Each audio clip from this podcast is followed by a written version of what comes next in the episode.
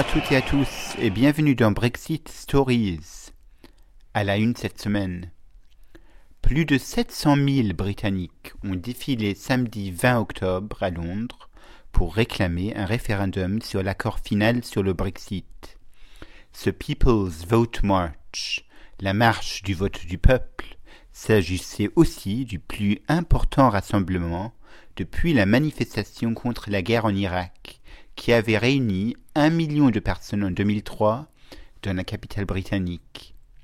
Deux jours avant la manifestation, les organisateurs attendaient cent mille personnes.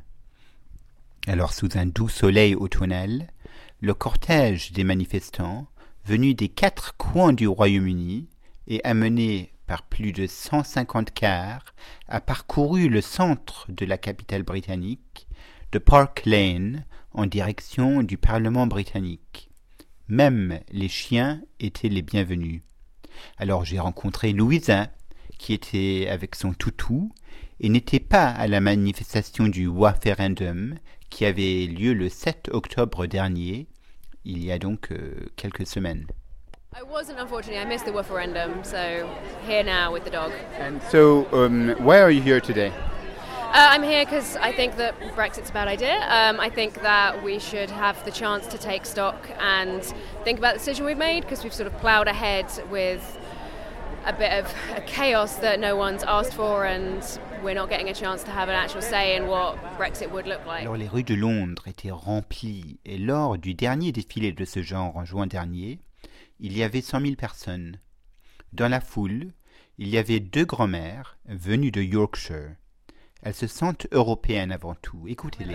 We're both grand-mère. and I can see you have a, a, a, banner, Grandmas Against Brexit. Is it a group you have? Or? Um, well, we just, we, we're, we're, part, we're from Yorkshire in north of England, and we're part of a group against Brexit. And so you came today? Uh, yeah, to, to show our solidarity. and what makes you angry uh, today? Because I'm a European. I don't feel just English, British, I feel European. And I'm angry with our government, very angry. What do you think? Oh, I'm very angry too. I'm a European and I can't understand why they want to do anything quite so stupid. Do you think there'll be a second referendum? I hope so. Yes. J'espère bien, yeah. mais on ne sait pas, on ne sait jamais. Hein? En tête de cortège, il y avait beaucoup de jeunes pro-européens qui craignaient pour leur avenir. Écoutez ce que dit cette jeune fille de 15 ans. Um, well, I've seen a lot of people saying that Brexit is happening, like whatever, but I don't think it should be. And especially as I'm 15, I can't vote yet, but it's my future that will be affected by this decision. Oui, vous l'avez donc constaté, elle n'est pas en âge de voter et elle s'inquiète pour son avenir. D'ailleurs, j'ai rencontré un jeune garçon de 9 ans Voici ce qu'il m'a dit. I'm here because I hate Brexit. Brexit is horrible. I'm, my name is Wilf and I'm nine years old and I think Brexit's not a good thing. It's a very bad vote. Oui. Oui, il pense donc que le Brexit doit être stoppé. Et oui, à 9 ans. Vous vous rendez compte? Alors, dans la foule, il y avait beaucoup de membres du Parti travailliste même si le leader euh, Jeremy Corbyn n'était pas présent. Le maire de Londres, Sadiq Khan, qui est lui aussi en faveur pour un second référendum, était là. Il faut savoir que 86% des membres du Parti travailliste souhaitent un deuxième référendum. Il y avait aussi des libéraux démocrates, des personnes qui défendaient la NHS, le système de santé britannique. Plusieurs personnes m'ont dit qu'en cas de Brexit, beaucoup de médecins vont partir du Royaume-Uni. Alors ce serait catastrophique pour la NHS, car il faut savoir que la plupart des infirmiers et médecins travaillant dans les hôpitaux britanniques sont européens. Il y avait aussi des personnes qui m'ont dit que la campagne du référendum sur le Brexit était basée sur des mensonges. Voici ce que dit Simon, un Britannique parlant très bien le français d'ailleurs. Je, suis ici parce que j'aimerais bien rester euh, dans, l'Union européenne et je suis euh, horrifié par les positions de le gouvernement britannique. on, aimerait la paix dans l'Europe On aimerait la prospérité, le droit, les principes de droit et tout ça, et on aimerait garder ça. L'Union européenne est toujours pour ça.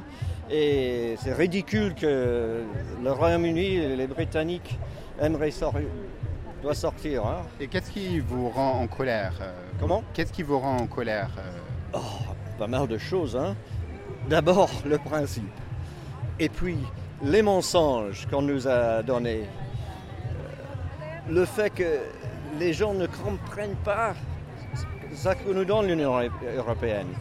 Le fait qu'il y a 27 pays qui sont unis et les médias britanniques parle s'il y avait simplement de l'un côté le Royaume-Uni et de, l'autre côté un homme, M. Barnier, ou euh, une, équipe de, négociation qui s'appelle l'EU, sans, sans qu'il y a 27 de nos partenaires qui sont unis et qui aimeraient que nous restions mais on, a toujours des mensonges aux côtés des, des, médias britanniques.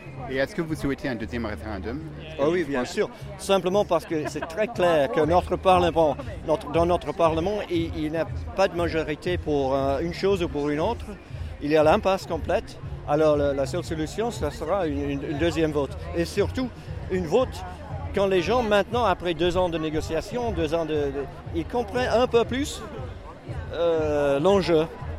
Alors maintenant, euh, d'avoir avoir, euh, un deuxième référendum, les gens seront plus informés et plus prêts à prendre des décisions rationnelles, euh, une décision pour la paix.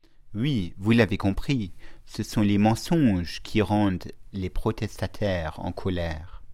Alors dans la foule, j'ai rencontré Richard, un breton venu de Manchester. Il craint que le Brexit aura un impact sur son travail. Non, j'habite au nord de Manchester.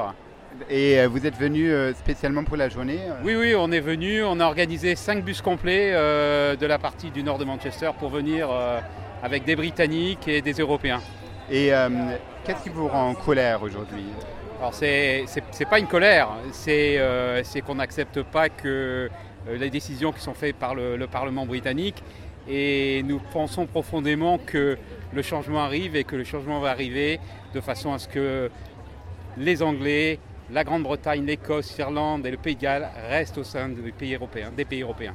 Et euh, le, ce Brexit, euh, malheureusement, va impacter euh, les voyages, j'imagine. Est-ce que ça, va vous, ça vous concerne? J'imagine vous êtes inquiet? Oui, tout à fait. Ça me concerne, que ce soit professionnellement que personnellement, puisque comme la plupart des Européens, on prend que ce soit l'Eurostar ou le Britannic Ferry ou différents moyens.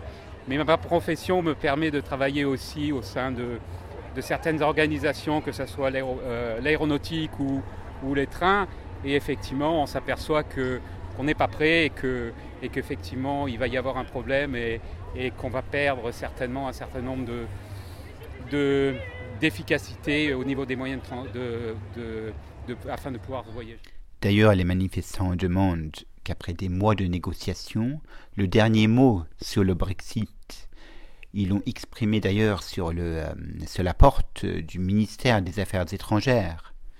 Ils euh, ont placardé des autocollants anti-Brexit, Bollocks to Brexit, sur les murs et les portes du ministère des Affaires étrangères, situés juste à deux pas du numéro 10 Downing Street. Donc l'idée d'un second référendum était tabou il y a quelques mois, mais depuis quelques semaines, des anciens premiers ministres comme John Major, qui était conservateur, ou Tony Blair, qui était euh, travailliste, demande qu'il y ait un vote sur le Brexit.